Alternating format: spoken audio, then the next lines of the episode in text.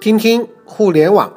我的微信号码是一二一四零九四，欢迎喜欢互联网的伙伴可以加我的微信号码，我们一起来交流分享。那今天我们一起来学习艾瑞专栏啊黄少林老师的一篇非常有专业性的文章《自媒体时代的传统媒体逃生术》。那首先来看第一个观点，传统媒体的两大价值遭到了侵蚀。可怜的传统媒体行业还没有在 PC 互联网的余震当中找到喘息的机会，新的一波来自移动互联网的打击又开始了。因为阅听人不断流失，传统媒体内容生产者似乎再也不能从生产内容上得到足够的回报。问题的关键在哪里？而他们的明天又在哪里？那传统媒体的价值有两个，第一个是对分销渠道的掌握，甚至是垄断，就好像报纸垄断发行体系，无线电视台垄断频道。那另外一个价值是因为内容价值而产生的广告价值。那么此外呢，一个人每天只有二十四个小时，因此接触媒体内容的总时间固定不变，花在某个媒体的时间多了，那其他的变少了。于是乎。媒体行业首先遇到的变革是渠道变革，从报纸到电脑再到手机，内容的分销渠道改变了。那阅听人的眼睛从报纸与电视转向了电脑和手机，而在这个过程当中，传统媒体并没有在这些载体上垄断任何内容分销渠道，无法掌握内容的分销，那媒介的权利与价值便消失了一大块。那新的内容分销商是谁呢？是门户网站、搜索引擎、博客、社交网络、视频网站，然后是像 Line 或者是微信 WeChat。人们在互联网上找内容，在社交网络里分享内容，而现在用手机来分享。那互联网商业化发展超过十七年，每一次变革所诞生的新渠道，难得有机会被传统媒体所掌握。所以这是第一个传统媒体两个价值。正在被侵蚀，啊，第二个观点，内容生产的成本无法因应新媒体的这种特性，媒体在内容价值上又怎么样呢？内容为王是一直以来媒体工作者最引以为傲的信念。那么在平面杂志这类本身不一定能拥有分销渠道的垂直媒体上，这个特点最为明显，因为杂志一本本总是要卖钱的，靠着较为深度的内容吸引特定的。分众、乐乐听人似乎也能拥有自己的一片天。那插播一下，我记得好像好运 money 现在也停刊了啊。然而，竞争者大量出现了。由于接触内容的分销渠道的门槛变低了，任何人都可以在社交网络、视频网站或者微信上发布内容。那发行这件事情变得无比容易。使得原本没有能力办杂志的人，现在都有初步的能力生产内容，然后进行发行。你甚至不需要什么团队，一个人就 OK 了。那么笔者呢，以一人之力经营数位之强超过十七年，从最开始必须自己架站写程序，到后来有了博客之后，根本不用考虑技术，再到现在的微信上的自媒体，完全就不需要技术知识也能进行经营。内容的流通性大幅增强，使得内容为王的时代终于到来了。然而，传统媒体为了生产内容所配置的编制却相相对的显得臃肿。那么，困境在于，一方面需要传统编制来应付传统内容的载体，就像我们纸质媒体及相应的分销渠道的这些成本；那另外一方面，就是我们这些阅读的人、阅听的人，时间逐渐往电子载体转移，导致广告价值下滑。那么自然而然，传统媒体的收入也下滑。那传统媒体也在经营新的电子内容渠道，但这部分收入却不大，更不足以负担那些传统内容生产编制的成本了。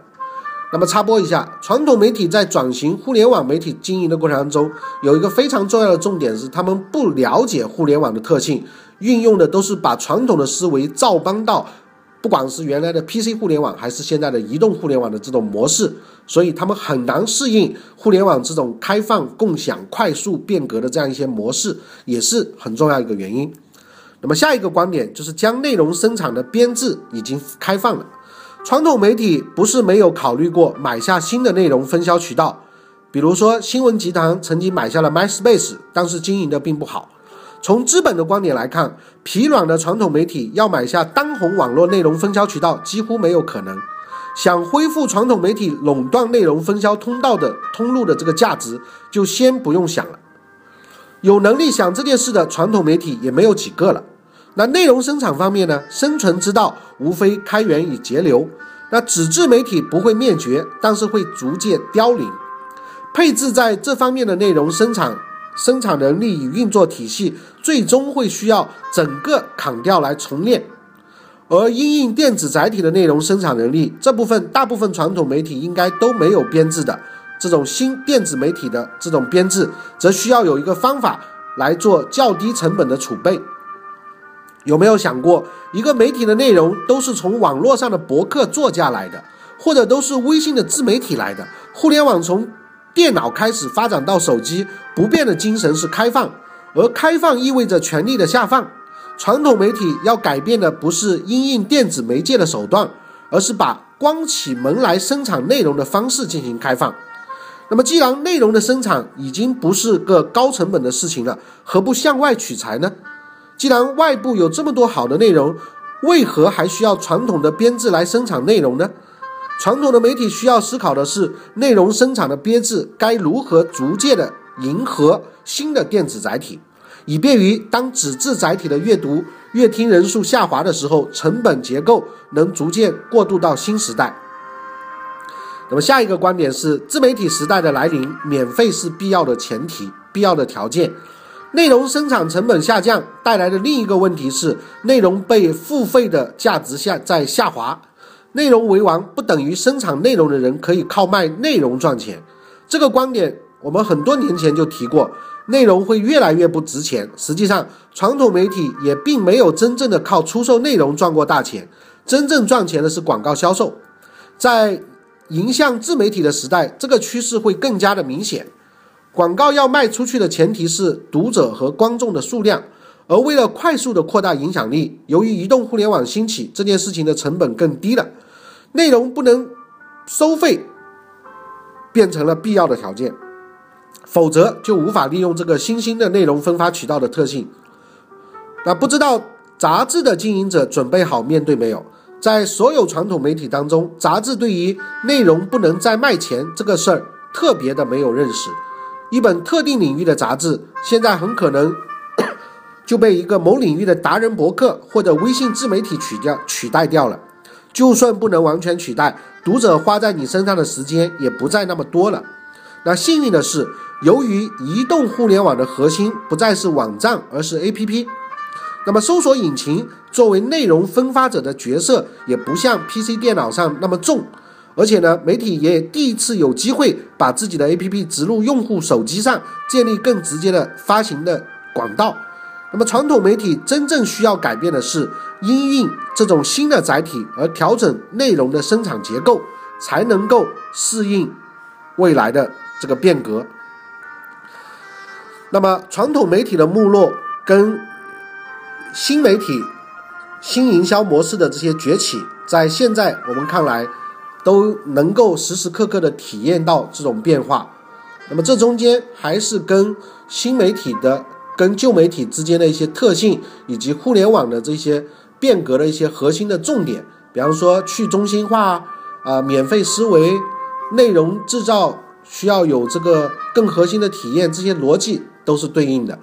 那目前我看下来，传统媒体就是像这些党报啊，或者是一个地方政府的一些报纸，它用的是一种根本不顾及运营成本的这种方式啊。是政府的喉舌的这种方式，可能可以勉强养一些人。那其他处于剧烈的市场竞争的这些媒体，真的都面临非常非常大的冲击。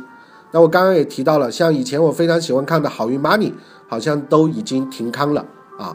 那其他的一些纸媒，还有包括像在原来我们很接触很多的这些媒体，其实现在都逐步的在进行一些消亡。当然，消亡可能还为时过早。因为还是有很大的一个群体是喜欢纸质的一些东西的，包括我们在学习的时候，也不光每天对着电脑，因为它有辐射，有可能等我上了年纪之后，也会回到喜欢看书的这样一个阶段，或者看啊纸媒的这样一个阶段。所以这中间如何找到用户的这种特性需求，结合互联网的模式进行主动的自发的变革，才是真正的突围之道。啊，那今天我们就学习到这里。我的微信号码是一二一四零九四，欢迎喜欢互联网的伙伴加我的微信号码，我们一起来交流。谢谢，再见。